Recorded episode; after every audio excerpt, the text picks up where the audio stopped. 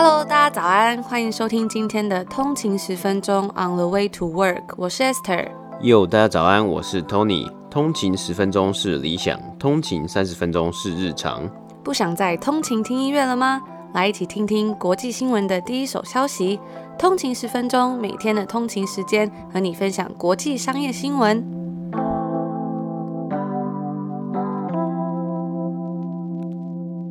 大家早安，今天是礼拜五了。大家早安，终于 终于来到一个礼拜的这个 礼拜五。先预祝大家有一个美好的周末。嗯，不知道大家周末都有什么样的计划？这几天在温哥华天气就开始变得很冷，嗯，然后开始下雨了。对，其实在这边大概一年可能有十呃没有十个月有点夸张，大概八个月。都是天气不佳的，就是都在下雨啊，所以他们就有一个戏称，就说 Vancouver 是 Raincouver，就是一直在下雨的温哥华。对，但大部分 人在温来温哥华的时候都是夏天，所以都会被这个夏天的景象蒙骗。哦，对，因为夏天真的还蛮漂亮的。对，然后太阳大概九点，有时候甚至比较晚，就是十点才下山。嗯哼。所以大家就觉得哇，好漂亮，就没想到现在才八月，八月之呃八月底了，嗯，就已经开始一直下雨了，阴天然后下雨。算阴天，好。那还是就是祝福大家有美好的周末。然后我们有收到一位听众朋友通勤族的呃留言说，他终于听到消防车的声音了。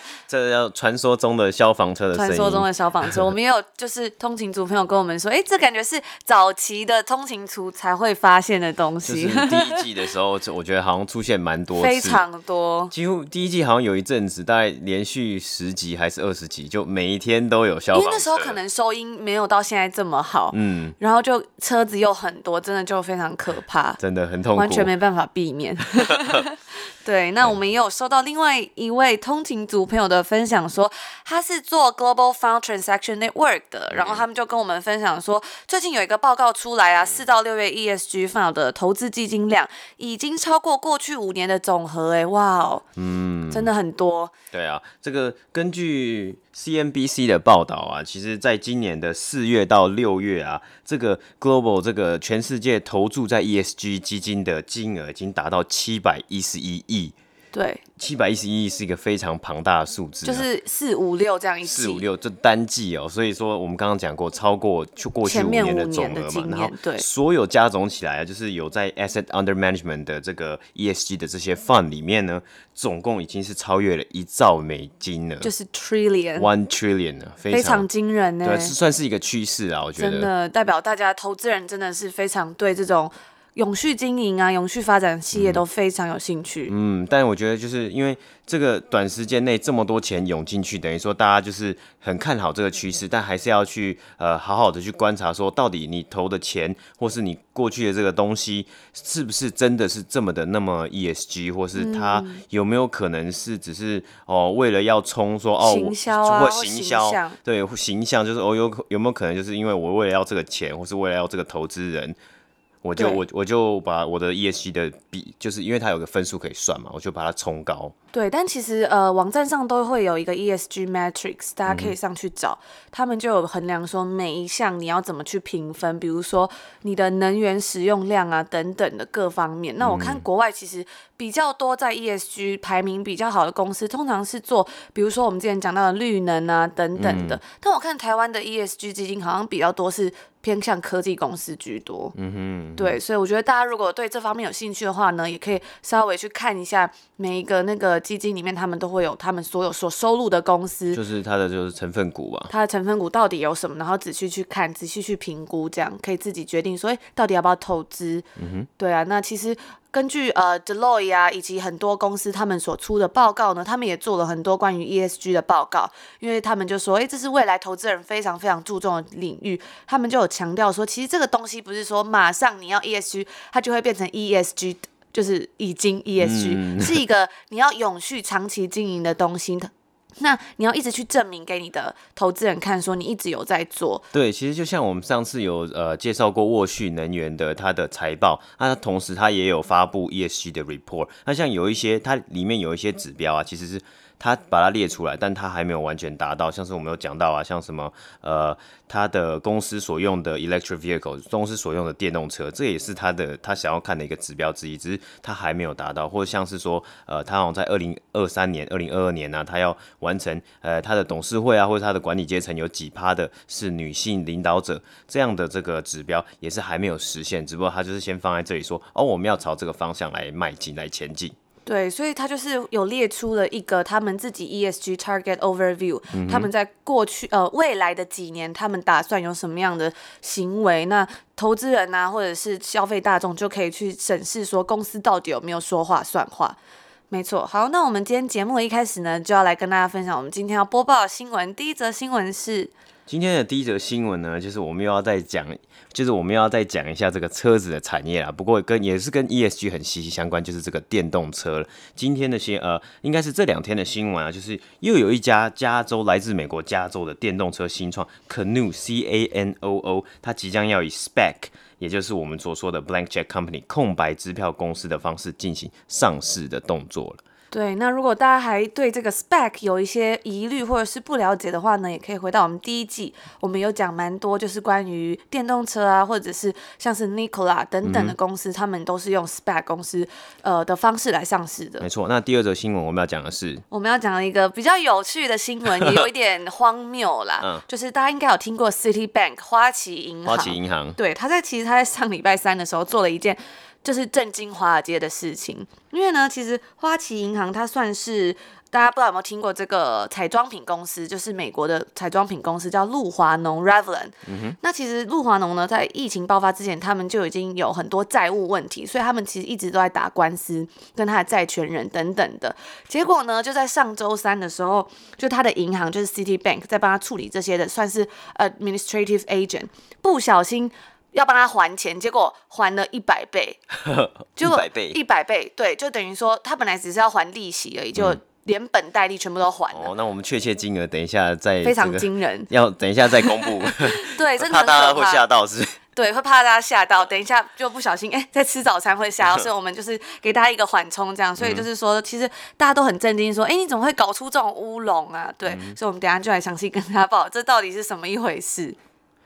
那在介介绍今天这两则新闻之前呢，我们一样来关心一下今天北美时间八月二十号的北美股市。今天北美股市呢，三大指数收盘的时候都呈现涨幅的状况哦。就是道琼工业指数呢是涨了四十六点，涨幅是零点一七个百分比，来到两万七千七百三十九点。那标普五百指数呢也是涨了十十点，涨幅是零点三二个百分比，来到三千三百八十五点。纳斯达克呢，则是涨得最凶猛的一一个指数，它是涨了一百一十八点，涨幅是一点零六个百分比，来到一一万一千两百六十四点。那为什么纳斯达克又涨得这么凶呢？因为一样就是科技股的这个带头冲冲冲的概念呢、今天呢，苹果。脸书还有 Microsoft，他们的这个涨幅啊，都来到至少一点五个百分比啊。那这个就是像 Microsoft 啊，还有苹果的这个涨幅一样，连带的，就是也拉起了这个标普五百。就是一开始的时候，其实开盘的时候呢，这标普五百指数其实也还呈现就是有点下跌的状态啊。只不过因为这些科技股的这个呃趋势走走势啊，就带动了标普五百还有纳斯达克的股股呃就是指数冲冲。攀升的概念，因为那为什么一开始今天这个开盘的时候呢，有稍微下跌的情况呢？因为今天又有一项数据出来，就是 Initial Jobless Claim，也就是首次啊、呃、领取失业救助金的人数，在美国呃上周呢又再度超过了一百万人人数了。因为我们有讲过，在上上周的时候其实是呃有稍微呃退退散一点点，就是有有退到降到一百人以下。不过，在上一周的时候，又重新回到了一百人、一百万人次以上了。那这个算是一个呃，可以去稍微去稍微去关注了一下的一个指数，或是一个指标。那第二个小小的新闻，股市的小小新闻呢，就是这个 lift。我们之前有讲过 Uber 财报嘛，还有这个 Lyft，他们其实，在八月北美时间八月十号的时候啊，美国法官啊在加州，他宣布啊，Lyft 跟 Uber 一定要遵循我们有讲过加州这个他们最新的法律，是要将这些呃这种 ride hailing 的呃 company 的司机认证成为正式员工，因为目前这些 driver 这些司机其实都还是在呃一个约聘制啊约聘制度。不过呢，今天出现一个大消息，就是 Lyft 直接在他们的官网公布说啊，他就说哦，如果这样子，那我们就直接不在加州做我们的营运的动作，就。哦，我不开门了，我就啊，大家你你你你想搭都不能搭，你就不能用了啊。不过因为今天有有经过这样的争议啊，所以在今天北美时间八月二十号，美国上诉法院呢、啊，他其实暂停了这个命令哦。他说哦，因为就是因为 Lift 要威胁嘛，就威胁说停止加州的服务，所以 所以他可以这样子，就是我觉得这个法案好像是真的是还蛮有争议的啦。所以呃，还可能真的还要需要就是不管是政府啊，还有 l i f t 或是甚至是劳工团体来进行做协商。才有才有就是呃下一步是怎么走势，包括像是其实 Uber 旗下的 Uber Eats 啊，还有 DoorDash 啊，其实这些呃这些外送员他们其实也是约聘制的，但是他们没有在这个呃禁令里面，就是所以说他们的呃营运状况啊是都是还是可以正常就是做外送，只是就是呃那些计程车算是 Ride Hailing 的司机们都不能做呃就是在进行，如果是这个这个法案真的有要执行的话。啊，第三个新闻呢、我觉得也不算新闻，就是呃，今天特斯拉股价冲破了两千点，呃，两两千两千块钱啊，收盘的时候冲破了两千块钱，这非常，这又又哦哦来了啊，消防车又来了 啊，那今天特斯拉的股价是冲破两千块，也算是一个历史上的一刻了。那只是我是在这里，因为我之前在网络上有看到一个小小的笑话，再跟你分大家分享一下，就有人去翻，在五月的时候啊。伊朗马斯其实有推推，就是推文，推特推文过，说呃特斯拉股价太高了，大大家就去，有人就去去仔细看他是什么时候推文的，他其实是在五月一号的八月呃八点十一分推了这则推文说，哦特斯拉股价太高了，然后后来大家就看，诶，特斯拉其实是在八月十一号宣布要进行股票分割，那是。多少的股票分割是一股分割成五股，所以大家想说哦，Elon Musk 你是这是怎样？你又要玩猜谜了是不是？一个小笑话，没有，就是没有要当认真看，只是就是给大家分享一下。对，刚刚其实大家如果不知道有没有听到那个消防车的声音，我突然想到一件事情，就是其实在这边啊有一个有一个现象，就是我发现很多警车都是便衣警车，哎。哦，对啊，就是他们的警车会包装，就是外面看完全看不出来那是，你看不出来他是警车。然后有时候你走在路上，你就会发现，嗯，怎么开始鸣笛了？然后前面那台车就开始跟他就是有种就是在追车的感觉，这样，或者是有时候看到他，因为他们都开那个 Dodge 嘛，嗯、就是很那叫什么中文不知道叫什么，那叫做道奇吗？还是说还是什么 野马？野马野马哈，对，就是那种很大台的车，然后你就会看到里面就是疑似就有穿防弹背心的人，但是他应该是警察。他我有一次看到有一台，他甚至是消光黑，就是完全 看不出来是警车。真的就是以为是路人的那种，所以就有时候会觉得说哇，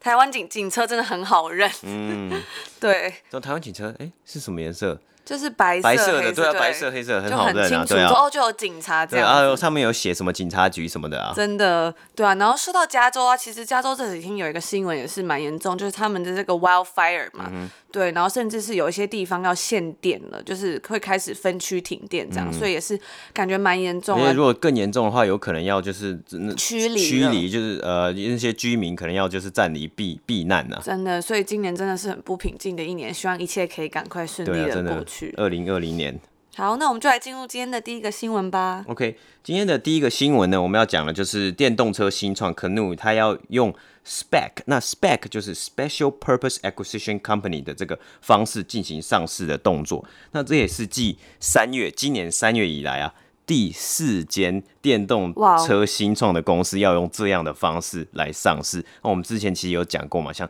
Nikola，还有像是这个 Fisker，它也是一家电动车的新创公司。它的创办人 Henry Fisker 呢，之前曾经担任过呃，像是 BMW 的这个设计师，所以他设计出来的那个电动车啊，就是有点有一点类似跑车的感觉。我觉得还蛮有趣的，因为其实每一家的那个定位都不一样。嗯、像有的他是负责要做卡车电动车，嗯，就 Nikola 就是卡车的电动车，偏商用的。车子，嗯、那有的就是要做这种类跑车、类跑车。对，那这个 Fisker 创办人 Henrik Fisker 他有说过，其实用 Spec 上市可以省下不少的麻烦，因为主要啊是因为你如果一间公司你要进行 IPO，你要正式的就是上市，你要跟这个美国的 SEC 递交很多很多申请文件，那你还有可能还要联系呃投资银行帮你来协调，这是这些整个上市的过程。那相比之下，spec 可能要填写的这些资料就会简单许多，因为它本来就已经就是已经上市，就是它对对它的对就是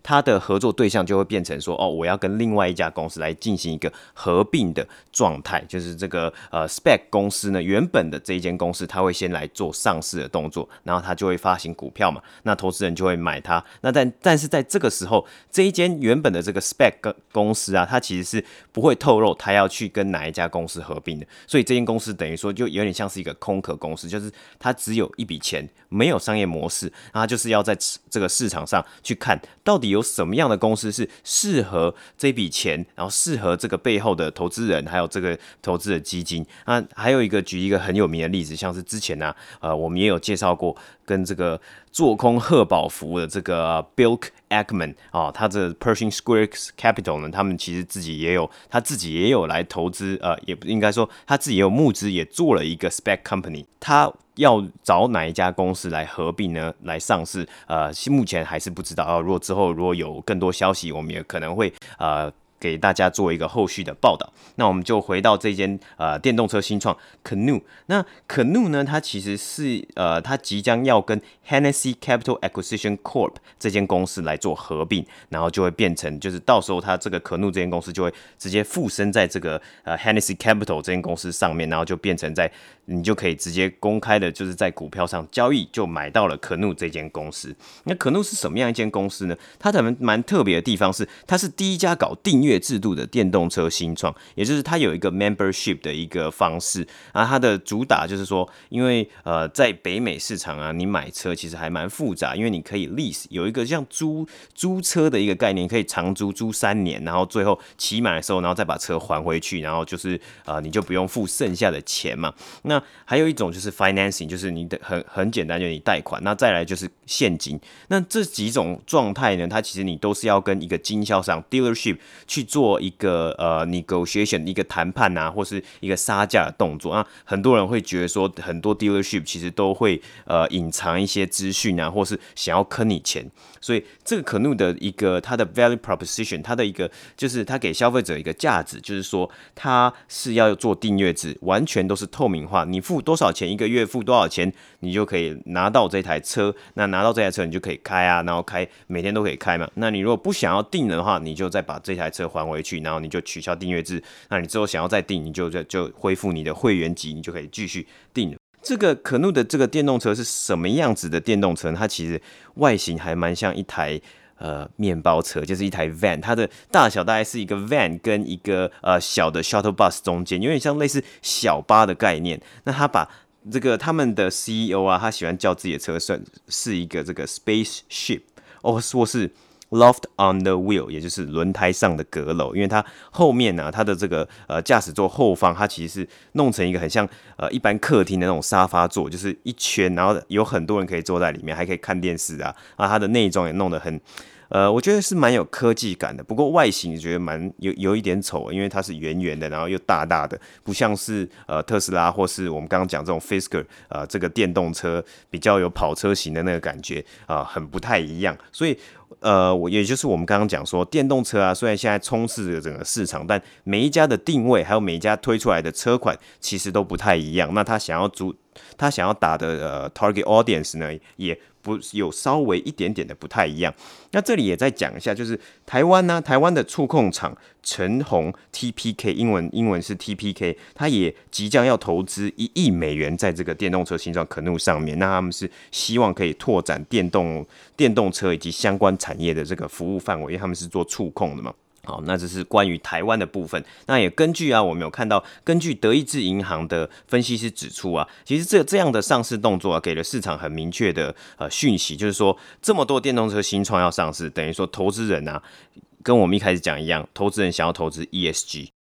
过去三个月的金额，我们都知道是超越了过去五年投资的金额。大家想要来参与这个什么哦，载具电动化，就是哦车子我就不要用呃石油了，我就直接用电动。那我们看今天特斯拉也冲到了呃冲破了两千块美金一股，那也造成啊，就是说哦这几个月每天都有这种什么电动车新创又要上市的新闻呢、那为什么他们要上市？因为他们希望可以募到一大笔资金，去真的去制造他们的电动车，像肯努这间公司，它在前面之前的两轮募资啊，它是募到了四亿一千五百万美金左右。他们只只打造了三十二台的测试车啊，目前十三台是在呃，就是有上路测试的情况。那所以说，因为车子这个产业，你需要你非常的 capital intensive，你要很多的器具，你要很多的金钱，才可以去真的去打造出制造出一台车。像是呃，Nikola，它在这一次今年啊，就是第一次上市的时候，公开交易的时候是一股是三十三块。那它在曾经啊，曾经最高哦，有到八十块。但是它其实都是在还没有做出一台车，还没有交车，还没有成功交车出一台第一台车的情况之下，就这样子，就是它的股价就这么的浮动。不过它今天收盘的时候是大概是在四十二块左右啦。所以说，呃，这个是一个值得去观察的部分。就这些公司啊，他们都上市了，他们都募到了很大笔的一笔资金。那他们这笔资金当然是要拿来用在制造新的这个车款，可以交车，可以卖给呃消费者的一个。的车款，但是能不能真的在如期在未来的可能五年内，真的成功的交车，成功的得到了营收，成功得到了这个 revenue，这都是我们可以值得去观察的一个部分。那这就是今天的第一则新闻。好，那接下来我们就要进入我们今天的第二则新闻啦。那进入第二则新闻之前呢，就是要跟大家分享一下，如果大家喜欢我们的节目内容，不要忘了 CLS comment like and share 啊，给我们一个评论啊，然后呃，可以在我们的 Apple Podcast 给我们一个五星评价。那也不要忘记分享给你的亲朋好友听。那我们最近有看到很多听众的来讯啊，就是他们就说，嘿，这是呃他的朋友啊，或是他的好好友，或是他的家人分享给他们听的。甚至有看到有有有听众说他的儿子也会听，对，就是他们一家、哦、一家人这样一起收听，好感动哦。对啊，很感动。其实大家的留言我们都有看，那如果有跟我们跟、嗯、我们建议的地方，我们也都会再调整。嗯，对。那如果大家给我们一点点鼓励，我们也都会非常开心。嗯，那也很谢谢，就是我们之前在 IG 上面有 po 问题嘛，那很多人都会呃回讯啊，然后跟我们来做一些建议。我觉得真的很每个建议真的都很棒，那我们都很值得，我们就纳入参考，然后去。比较一下哪一个是最棒的，就是。就是对我们，然后还有也不是最棒吧？我觉得就是其实大家的意见都还蛮有趣的。我觉得应该是最适合真的，因为我觉得大家的观点真的都不一样。嗯、对啊。然后我们就觉得哇，原来有有人会这样想，然后甚至是有一些还蛮创新的 idea，、嗯、比如说像我们之前就在上面问大家，所以如果我们因为有听众建议说要开 PayPal 连接，但我们目前其实是还没有这样的打算嘛。嗯。但是大家就有呃各种的建议，说你们可以怎么做啊等等的，我们都觉得超感动的。真的。对，因为我们有时候就是哎都在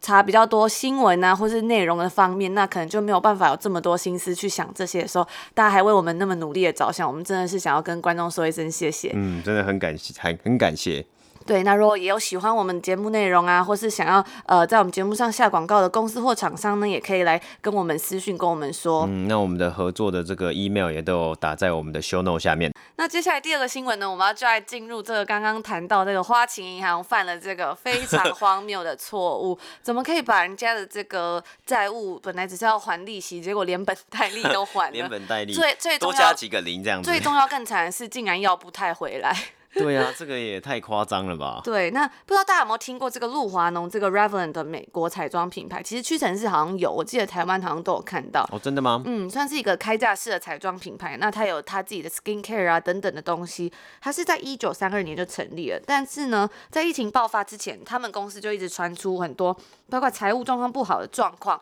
甚至是在截至二零一九年的年底的时候，露华农的长期债务已经高达了二十九点一亿美金了。哦，那非常的多。对，在去年八月的时候，露华浓还因为资金的问题被曝光，说他们有在寻求想要出售他们的业务某部分的业务啦。嗯，对。那在疫情期间，他们可能是现金不太够，就是偿还这些债务。嗯哼。对，所以呢，他们在疫情期间这状况想当然就是更严重啊，因为店门要关嘛。我们昨天有跟大家分享到，像是那种很大的零售业，它其实会大的越大，嗯，因为他们有很多资金可以开发他们的网络商店啊，或者是像我们昨天讲这个 Target，甚至有 Same Day 的 Pickup 跟 Delivery，嗯。但是昨天相比的这种折扣店，这个 TJX Max，他们就没有办法做到这样的问题，嗯，他们没有那么多资金去开发他的网店啊，甚至是他现在面临的 Reopen，他的存货量。都会有一些问题，比如说他的货很快就不够了嘛。对，那你在后面的公司怎么办？在更小型的公司，你可能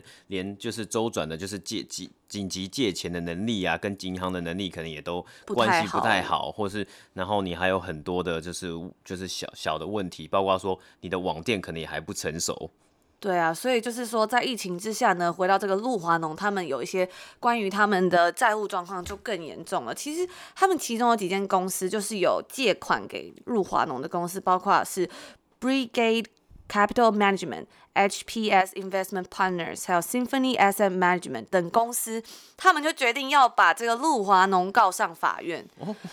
就是要要求他们说，你要立即偿还原本是在二零二三年到期的定期贷款，你现在就要还我了。哦，因为他们觉得说你已经在变卖东西了，然后你的债务又那么高，你是不是之后就会破产等等的？那他们借给他的钱就拿不回来了。所以就是这些公司，他们就声称说，目前露华农啊，一直把他们投资的一些智慧财产权的东西转移成为他们新债务的抵押品。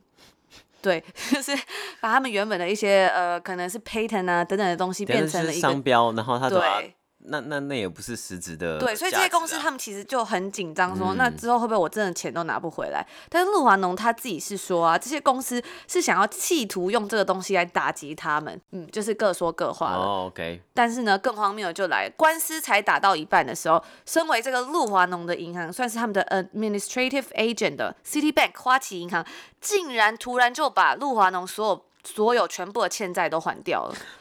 就是在陆华农也不知道的情况下哦，就把他们有这个九亿美元、九亿美元呢的欠款全部还清了。可是陆华农本来没有想要还九亿，就他只想要还利息而已。然后他九亿就被拿走了。没有，就是因为这个是现金嘛，所以他可能就是可以慢慢偿还。嗯，对，我们刚刚讲到他的这个到期的定期贷款本来是二零二三年，他把九亿全部还完了。那这么庞大的款项会有一个转移的错误啊，其实在华尔街也是非常的难得一见。有一位金融家就说，这个事情就像是你在人行道捡到了一笔巨款，天上掉下来的钱的那种感觉。对啊，就是像后面加两个零或加三个零，三个是三个，加三个零。对，那花旗就有向纽约的联邦法院表示说，他们原本是要代表这个 Revlon 付利息的，但转账金额却高出一百多倍。根据这个控告啦，这个 Brigade，我们刚刚讲说，这个 Brigade Management 这家公司呢，它本来应该要收到的贷款是，呃，本金是一点七四七亿美元的利息，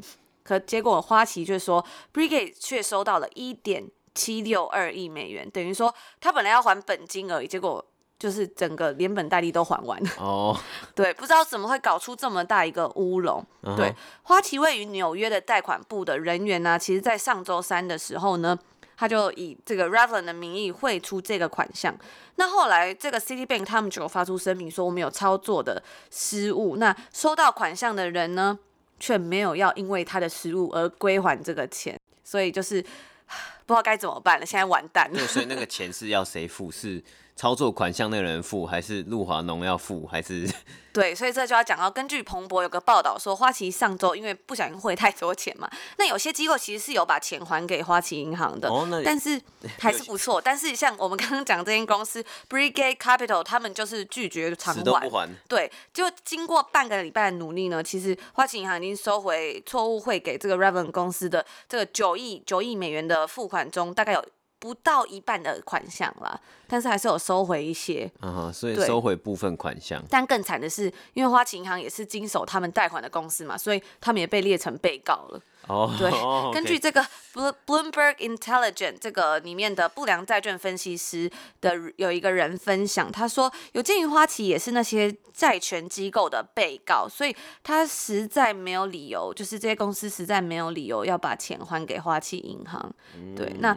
目前来说还不知道花旗银行这个 操作失误是怎么造成的啦，怎么会多按两个零？那据说、啊、你说三个零，两、哦、个零，两个零，哦，两个零。对，那据说这个银行依然在进行他们内部的调查，九亿。美元毕竟不是一个很小的数目啊，就算就算我们刚刚讲，其实你就算是花旗银行来说，它也可能没有办法承受这笔这么庞大的损失。那大家也是会很怀疑说，这么大的款项操作错误，其实，在华尔街这么少见，那你们是不是有一些公司内部的问题？那现在目前是正在调查当中。根据花旗银行表示，他们现在是很努力向这些收到汇款的公司进行协商啊，希望还是可以把钱拿出来了。对，那至于陆华农方面呢，他们则是在声明中指出说，公司并没有偿还贷款或者是任何部分。那他们还要指责这些与他们打官司的投资机构说，他们想要透过这个拿回贷款这个东西来打击他们，就是。跟刚刚他讲的一样嘛，就是不管人家做什么，他都说要打击陆华农这样。哦，可是我觉得好像也这样子，就是也因为毕竟投资公司在投资在陆华农这间公司，等于说他们可能也是一部分的，就是可能也算是公司的一部分啊，因为他是债权人嘛。那怎么会？落入到这个地步，说哦，双方要打击，然后各说各话，这也是呃蛮呃可能要去观察的一个点吧。嗯，因为其实大家也知道，这个 Revlon 也算是一个蛮老牌的公司。嗯、我觉得现在在化妆品产业，感觉竞争真的非常激烈，哦、市场就是太 saturated 了、嗯。真的就是有各大品牌啊，然后他们的行销预算也都是下的很充足。其实我觉得现在媒体这么发达，有时候像年轻人啊，可能就是日新月异，你每天看到新的东西，就是一个人可能用的粉底液或口红，可能我我。不知道我自己啊，可能就是你知道，时常就那几个，就那几个牌子，或者是就是那几支，就是可能也很难把它用完。但就是说，哎、欸，那这么多东西，你要怎么去销，就是去行销给消费者，让大家一直源源不绝的掏钱出来买，嗯、我觉得也蛮不容易的。哦，而且又有就是越来越多就是新的人，就是新的品牌在想要出来分这块东西的时候，嗯、那其实大家这种老牌公司，他其实就要想说，他要怎么去重新拿回他的 market cap，嗯，对，或是他他他要怎么样去创新。嘛，去做什么行销的、嗯、呃计划啊，或者要怎么样去让消费者再愿意去买单他们的产品？对啊，所以就是也是一个很复杂的事情吧。毕竟陆华农也是一个蛮长，就是蛮久的一个公司了。希望这可以好好被解决，对，嗯、好好度过就是今年就是因为疫情啊，然后又这个汇错款的这些，呃，算是乌龙啊。但他们自己也是说他们没有偿还啊，所以他们现在可能就是有点在踢皮球了。哦，那他也是把就球踢到花旗银行的手上对。对，那其实花旗银行私下已经向美国货币监理署还有联存局等监管机构。汇报说，到底为什么会会错？那花旗在没有公开的呃解释诉讼里面，他们是说有有说这个是怎么操作啦，只是目前媒体上面还是不太清楚这个来龙去脉，只是说。这么大的超额付款都会让大家觉得很不可理喻，然后也对花旗银行的这个团花旗银行的这个贷款业务的保障措施产生了一个非常大的疑虑，然后打上一个很大的问号。毕竟，如果今天我是一个想要请这间公司帮忙的公司，然后他给我搞出这么大一个乌龙，对啊，那我下一次就没有要，对啊，我下一次就不不跟他合作了。真的。然后，呃，The Economic Times 甚至称这件事情为 one of the biggest screw ups。On Wall Street in ages，、oh, 哇，所以真的是 算是也是一个历史性的古历、嗯、史性的一个东西了。哦，我们就二零二零年也见证到这样的历史性的一刻。没错，最后我们还有一个小新闻要来跟大家分享。嗯，没错。那我们这个新闻呢，是在今天的北美时间八月二十号，那就是北美国的国防部啊，他就是宣布说，他们即将要与这个五家比较小间的无人机制造商来做一个合作的，就是呃，算是一个购买许可吧，就是他让这五间。无人机制造商可以卖无人机给美国国防部，就是美国军方来做使用啊。其实这个，其实这个这个动作呢，其实是紧接着去年啊，去年美国其实就直接 ban 掉了中国制的这些无人机啊。它其实最大的厂商啊，我们也知道，在这个市市场上，目前无人机的大厂就是 DJI，那 DJI 就是大疆，它其实是一个中国的公司。所以美国呢，它其实是非常有疑虑。它之前的报告是指出啊，有可能。DJI 大疆利用无人机这个这个这项的技术啊，来偷偷的可能有窃取到美国的资讯，所以美国是非常最近近年近几年来是非常小小心及防备这样子的这个窃窃取机密的事情发生。所以这一次呢，他跟这五家啊、无人机制造厂商呢，有四家其实都来自就是美国本土，那其中唯一一家在国外的就是这个法国法商啊，它是 Parrot。美国官方国防部官方的一个呃说明呢，是说他们希望啊，他们自己的这个 war war fighters，也就是他们的这士兵啊，可以是能够拿到最先进、最好用的 technology。那不仅他们需要的是非常好用的呃科技，非常好用的 technology 呢，也是要非常安全。他要讲到 is also secure 这个 secure 这两个这个字啦，其实是非常对美国现在来说是非常非常重要，他们要去呃严加防备这个问题。资讯安全的部分，嗯、没错，资讯安全的部分。那目前呢、啊，其实美国军方他们所拥有这些这种比较小台的无人机啊，其实的这个启动的速度好像都没有这么快，也就是导致了这一次他们即将就是要跟这五家公司来做收购，就是购买无人机的这个情况，就是他们希望新型代的这些无人机呢，它的起飞速度呢，希望是可以在在两分钟以内，那也可以是非常呃简单便利就可以去 launch，就是可能这个士兵。很好携带，然后也很好，就是直接起飞啊，也很好上手啊，帮助这个呃美国的士兵、美国的军方可以得到更多视野上的帮助。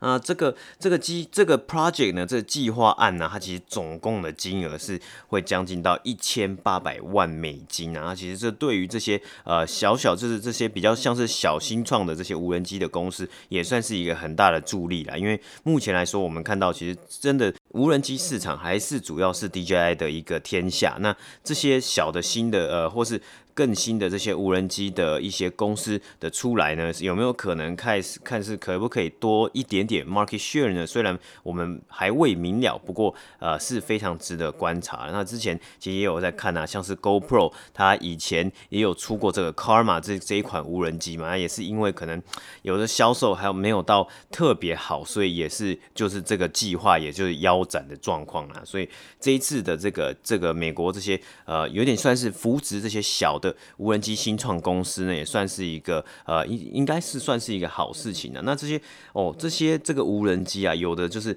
它的价格是定在大概是七千美金到一万五美金左右啊，所以这是非常应该算是他们这些公司非常高顶级、高规格的这个机器了，就是即将会在这个。会在这个呃美国联邦政府的这个 procurement website 来就是进行购买的动作，那在呃最早呢是在今年的九月就会来进行了。那这就是我们今天要跟大家分享的内容。然后今天是礼拜五啦，所以我们就祝大家有一个美好的周末。嗯，没错。那我们就可能下礼拜一同一个时间跟大家再见。对，那我们也会继续把一些快讯消息等等的资讯都放在我们的 Instagram。如果大家想要来跟我们聊聊天，也可以在上面跟我们留言或私讯，我们都会看哦。我们的 Instagram 的账号是 on 的一个底线 way to work。对，那我们就下礼拜见，拜拜，拜拜。